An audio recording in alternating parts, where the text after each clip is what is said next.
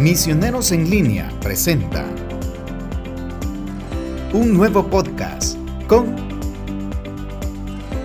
Salvador Gómez. La paz del Señor con ustedes.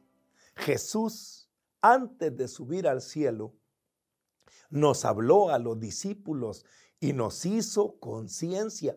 Ustedes se quedan en el mundo y ustedes van a salvar, van a animar, van a acompañar y ustedes tienen que ser lo que el mundo necesita.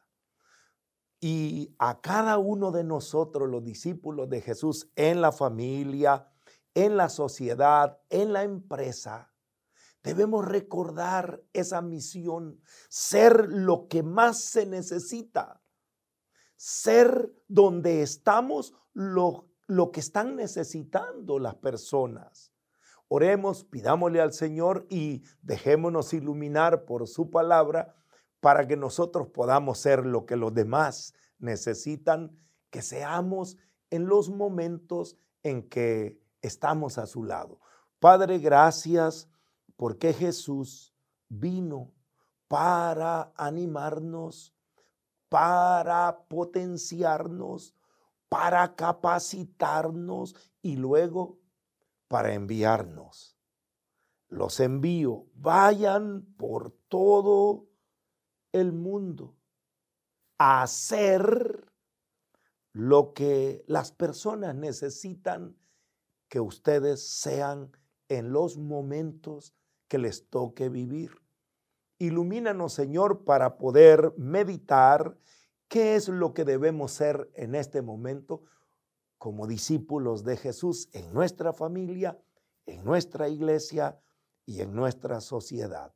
Te lo pedimos en el nombre de Jesús, con la Virgen María, nuestra Madre, orando en la fuerza del Espíritu Santo a ti que vives y reinas por los siglos de los siglos. Amén. Jesús nos dio tres palabras que nos van a ayudar a meditar en cuál es nuestra misión. Dijo, ustedes son levadura en la masa. Ustedes son sal. Ustedes son luz del mundo.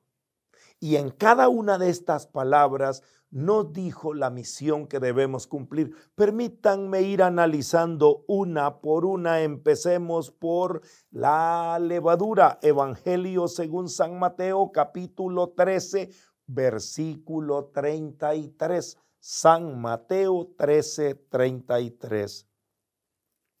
Les dijo otra parábola. El reino de los cielos es semejante a la levadura que tomó una mujer y la metió en tres medidas de harina hasta que fermentó toda la masa. Palabra de Dios, te alabamos Señor. ¿Qué comparación? ¿Qué somos? ¿Qué es el reino de los cielos y nosotros los que trabajamos para plantar el reino de los cielos en nuestros ambientes? Levadura. ¿Y qué es la levadura? Es el fermento que se mete en la masa y la transforma. Imagínense ustedes un pan sin levadura. Es un pan duro, es un pan seco, es un pan que no crece. La gente dice, no sirvió, la levadura no creció. ¿Y qué quiere decir entonces ser levadura? En primer lugar, estar en la masa. La levadura en el bote no sirve. Sirve en la masa. Mezclarte, relacionarte, estar, con tu familia, con tus compañeros de trabajo, con tu grupo de oración. Una persona que se aísla, no se mete con nadie, no habla con nadie, no puede ser levadura.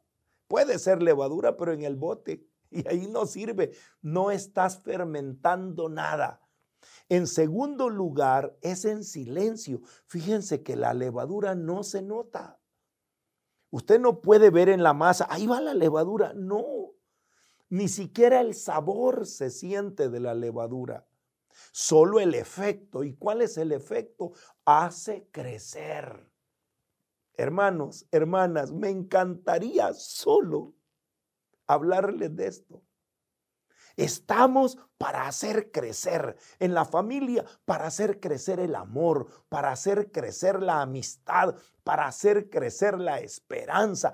Piense en todo lo que usted puede hacer crecer en su empresa, el compañerismo, el sentido de pertenencia, el, el, colaborar unos con otros. Usted cuando entre a un lugar diga, yo estoy aquí para hacer crecer esto, hacer crecer esta empresa, hacer crecer esta iglesia, hacer crecer todo aquello en lo que me encuentro porque soy levadura.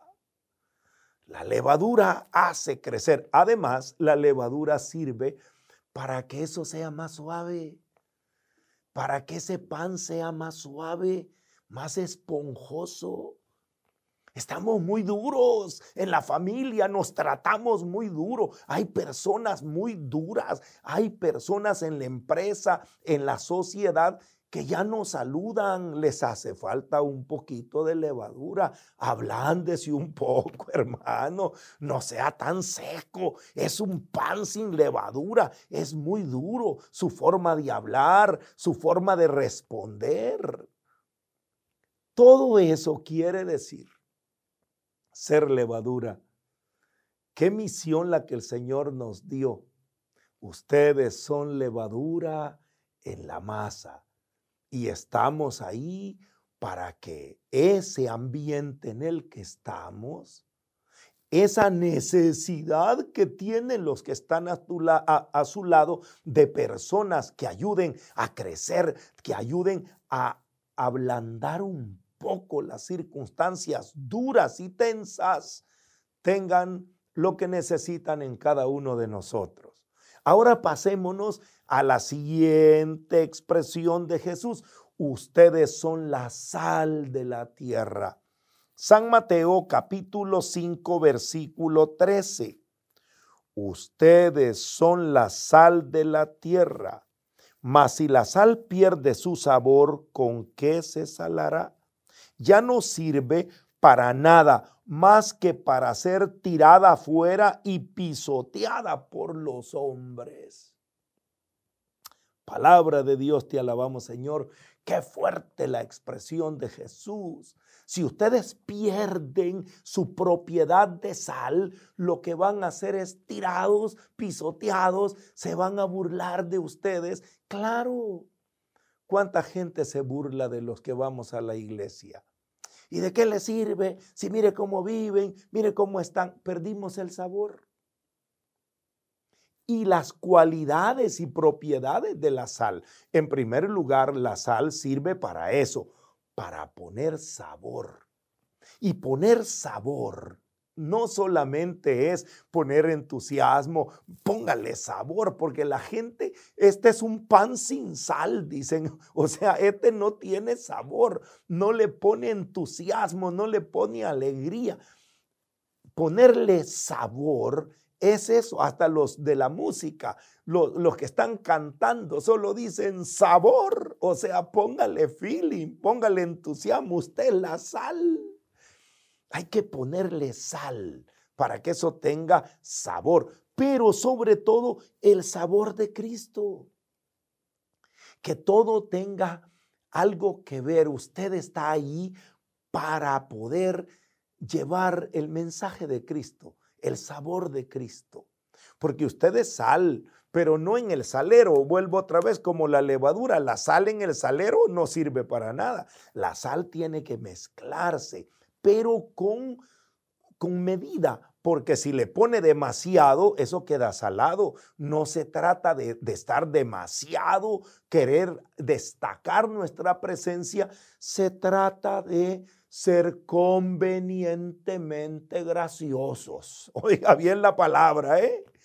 Eso es de San Francisco de Asís. San Francisco le decía a sus frailes, hay que ser convenientemente graciosos, no demasiado saleros, no tan salerosos, tan eh, que usted se vuelva un relajero, no, no, no, convenientemente gracioso, eso, y convenientemente oportuno para llevar el mensaje cristiano. Hay que tener sentido común. Estaba un día en un cumpleaños de una hermanita que estaba cumpliendo, no recuerdo, pero eran más de 40 años. Si a alguien se le ocurrió ser demasiado literal y puso todos los números de año de candelas en el pastel, imagínense ese pastel era un incendio. Y las encendieron lo que les costó a los hermanitos encenderla. Y cuando íbamos a empezar a cantar cumpleaños feliz, uno del grupo dice, caramba, ustedes no han orado por la hermana. Vamos a orar por ella, a cantar cumpleaños feliz y no tienen la invocación de Dios. Y le digo, hermanito, tú que sientes el deseo, hazlo por favor. Y empieza, Señor, te pedimos que bendigas a esta hermana desde que estaba en el vientre de su madre en su primer año. Y le dije, hermanito, disculpa, si vas a ir año por año en esa oración, se nos va a quemar el pastel, que sople y después oramos. Así que hay que ser convenientes y adecuados, no salados. Usted no se ponga a decir es que aquí no oran, es que usted haga oraciones, pero pero agradables, cortas, breves, que la gente disfrute, hable de Dios, pero hable convenientemente. Y no que los demás se burlen de nosotros y nos pisoteen y ya no nos inviten. A ese no lo invité, hermano, porque es un aburrido. No queremos ser cristianos aburridos. No queremos ser salados. Queremos ser convenientemente sabrosos, convenientemente agradables. Eso es ser sal. Y algo mucho más grande que pocos lo saben, la sal, cuando usted la mezcla con agua y la deja cinco minutos, va a convertirse en hipoclorito de sodio. El hipoclorito de sodio ha dado más resultado para lavar heridas que el mismo jabón. Si usted tiene una herida, agua con sal, agua con sal, cinco minutos, déjela reposar y se limpia. Mire, la sal desinfecta. Busque eh, información en, en internet como el hipoclorito de sodio puede convertirse en un agente de limpieza en la casa, puede limpiar todo. Bueno, y baratísimo que es, ¿eh? A veces uno anda comprando un montón de frascos desinfectantes, sal con agua. La sal está puesta para desinfectar, para limpiar. Es más, la sal en el tiempo de Jesús se usaba para preservar y todavía hoy hay regiones donde el pescado se guarda salado, el jamón se guarda salado. ¿Por qué? Porque la sal evita que eso se engusane, que eso se corrompa. Eso somos los cristianos en el mundo.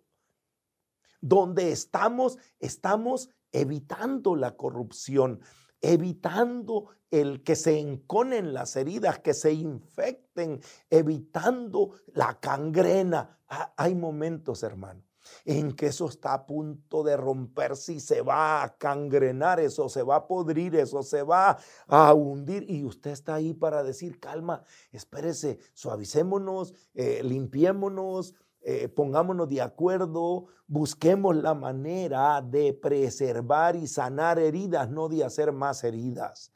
La sal se usaba incluso cuando te hacías una herida. Las abuelitas, échale sal para que se estanque la sangre y sobre todo para que la herida no se infecte. Cuando uno entiende lo que es la sal, sabe lo que debe ser en el momento que los demás necesitan. Hay momentos que se necesita un poquito de gracia, un poquito de alegría. Usted es la chispa, usted es la sal, usted le pone sabor a lo que está haciendo. Pero también hay momentos que se necesita limpiar, desinfectar, sanar. Usted es la sal. Usted está ahí para evitar que eso se vaya a corromper donde se encuentre. Ahí usted está evitando la corrupción, evitando que eso se vaya a perder. Esa es la función de la sal. Pero lo más importante es lo número tres ustedes son la luz del mundo. Y es a lo que Jesús le dedica más tiempo y yo también le quiero dedicar tiempo porque en los momentos de mayor confusión, de mayor oscuridad, en los momentos de mayor incertidumbre, lo que más necesitamos es luz. El Evangelio según San Mateo en el capítulo 5, versículos del 14 al 16, Jesús nos dice, ustedes son la luz del mundo. No puede ocultarse una ciudad situada en la cima de un monte, ni tampoco se enciende una lámpara y se la pone debajo de un cajón sino sobre el candelero para que alumbre a todos los que están en la casa. Brille así su luz delante de los hombres, para que vean sus buenas obras y glorifiquen a su Padre que está en los cielos. Palabra de Dios, te alabamos, Señor. En primer lugar, la luz la luz va a brillar siempre y por más que la quieras esconder, siempre se va a ver. Una ciudad, dice Jesús, colocada en un monte, no se puede esconder. ¿Qué quiere decir eso? Todo te están viendo, hermano. A nosotros todos nos están viendo. Yo estoy consciente, porque soy un predicador, que todo el mundo está pendiente de lo que a mí me pase pendiente y hay gente pendiente para orar, pero hay gente pendiente para decir, ya vieron, fíjense, ah, ya vieron, si son unos mentirosos, son unos pícaros. Los que nos identificamos con Jesús, San Pablo nos llama, somos espectáculo para el mundo. A nosotros nos tienen puestos los ojos. La luz va a estar ahí. ¿Y para qué es esa luz sobre el candelero? para iluminar a todos. Si te ven, que te vean brillar. Si te ven, que se iluminen. ¿Qué es lo que da la luz? En primero, en lo primero que da la luz es seguridad. Cuando algo está oscuro, cuando se va la luz, hermanito, uno empieza a caminar a tientas, con voy a tropezar, me voy a caer, una grada. Uno está tan inseguro cuando falta luz, pero si alguien enciende una luz, una lámpara, una vela, si alguien trae, aporta, eso da seguridad. En segundo lugar, da salidas. La luz muestra el camino. Cuando a uno le toca caminar por caminos oscuros y va con su vehículo de noche, enciende hasta las luces altas, pone. ¿Por qué pone luces altas? Porque quiere ver más lejos, porque quiere ver los peligros, porque quiere ver por dónde va a cruzar. Eso es la luz que le dice a los demás dónde está el camino. ¿Por dónde vamos para no perdernos? La luz, eso somos los cristianos. Vamos mostrando con la palabra de Dios, con nuestras participaciones, nuestras opiniones, con nuestra manera de hablar. Vamos aportando soluciones, vamos aportando ideas, vamos aportando luz. La luz también sirve para tener lo que llamamos lucidez, mejor entendimiento, mejor discernimiento de las cosas. Hay gente que tiene tan poca luz que hay que explicarles despacito todo. Pues hay que tener misericordia. Pero un cristiano, un cristiano tiene un discernimiento, un conocimiento. El apóstol San Pablo en la carta a los Efesios, en el capítulo 1, versículos del 16 al 18, Efesios 1, 16 al 18, le pide al Señor, dice, mire, yo oro por ustedes, pero lo que más le pido a Dios es que les ilumine la cabeza, que les dé esa lucidez, ese conocimiento, ese entendimiento. Leo Efesios capítulo 1, versículos del 16 al 18. No ceso de dar gracias por ustedes, recordándolo siempre en mis oraciones, para que el Dios de nuestro Señor Jesucristo, el Padre de la Gloria, les conceda un espíritu de sabiduría, de revelación, para conocer perfectamente, iluminando los ojos de su corazón, para que conozcan cuál es la esperanza a la que han sido llamados por Él, cuál es la riqueza de la gloria otorgada por Él en herencia a los santos. Palabra de Dios, te alabamos, Señor. Les le pido que les ilumine su corazón para que ustedes tengan esa sabiduría, ese discernimiento, hermano, esa lucidez. Necesitamos cristianos lúcidos. Necesitamos personas con discernimiento, con sabiduría en la familia, en el trabajo, en el gobierno, en la iglesia, en donde estés, recuerda que eres. Tú eres lo que ahí se necesita que sea.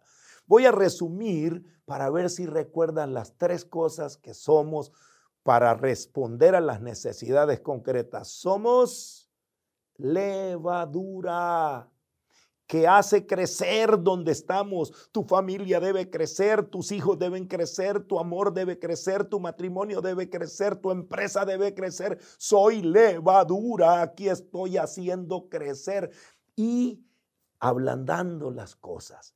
La levadura, recuerda el pan sin levadura, es duro. Hay gente que está dura, hay que ponerle levadura. Somos la sal para darle sabor, entusiasmo a la vida, para darle alegría, la sal, pero también para limpiar, para purificar, para evitar la corrupción y evitar que las heridas se infecten. Y somos luz. Luz para dar seguridad, para dar esperanza, para mostrar salidas, para mostrar caminos, soluciones creativas. Solo personas iluminadas por la luz de Dios en su corazón y en su mente, van a aportar soluciones creativas a los problemas. Tú y yo somos discípulos de Jesús llamados a ser lo que se necesita hacer donde te encuentres. Gracias Señor por esta palabra que nos compromete, que nos anima a cumplir la misión que tenemos en este mundo en que nos encontramos. Y cuando hay más oscuridad, se necesita más luz. Ayúdanos a brillar para que los demás glorifiquen al Padre al vernos brillar, digan, vale la pena ser creyente, vale la pena ir a la iglesia, vale la pena ser cristiano si esta persona brilla, es una persona brillante, es una persona que todo lo hace bien. Gracias Señor por esa misión que tenemos y las ganas de cumplirla con la fuerza de tu Espíritu Santo. Te lo pedimos en el nombre de Jesús, con la Virgen María nuestra Madre, orando en la fuerza del Espíritu Santo, a ti que vives y reinas por los siglos de los siglos. Amén. Y los que van a ser como el fermento en la masa dicen, amén. Los que le van a poner sal, chispa, alegría, lo que hacen dicen amén. Y los que serán luz en medio de las tinieblas dicen, amén. Qué misión más grande, pero Dios está con nosotros para que podamos cumplirla. Y nosotros también siempre estamos aquí para darle la palabra oportuna. Suscríbase en nuestro canal de YouTube Salvador Gómez Oficial. La suscripción es gratuita y busque mensajes que le van a iluminar para cumplir la misión en el mundo. También contáctenos en nuestro WhatsApp. Escríbanos al más 503 77860087 para invitarnos a llevar luz, a llevar levadura, a llevar sal a su comunidad a través de nuestros mensajes o para participar en nuestro Zoom, donde usted también va a ser lleno de sal, lleno de luz, lleno de levadura, porque siempre estamos compartiendo la palabra de Dios que nos anima, nos empuja y nos hace crecer. Por el momento, ore por nosotros nosotros estamos orando y trabajando por usted y que Dios nos bendiga. Misioneros en línea presenta un nuevo podcast con Salvador Gómez.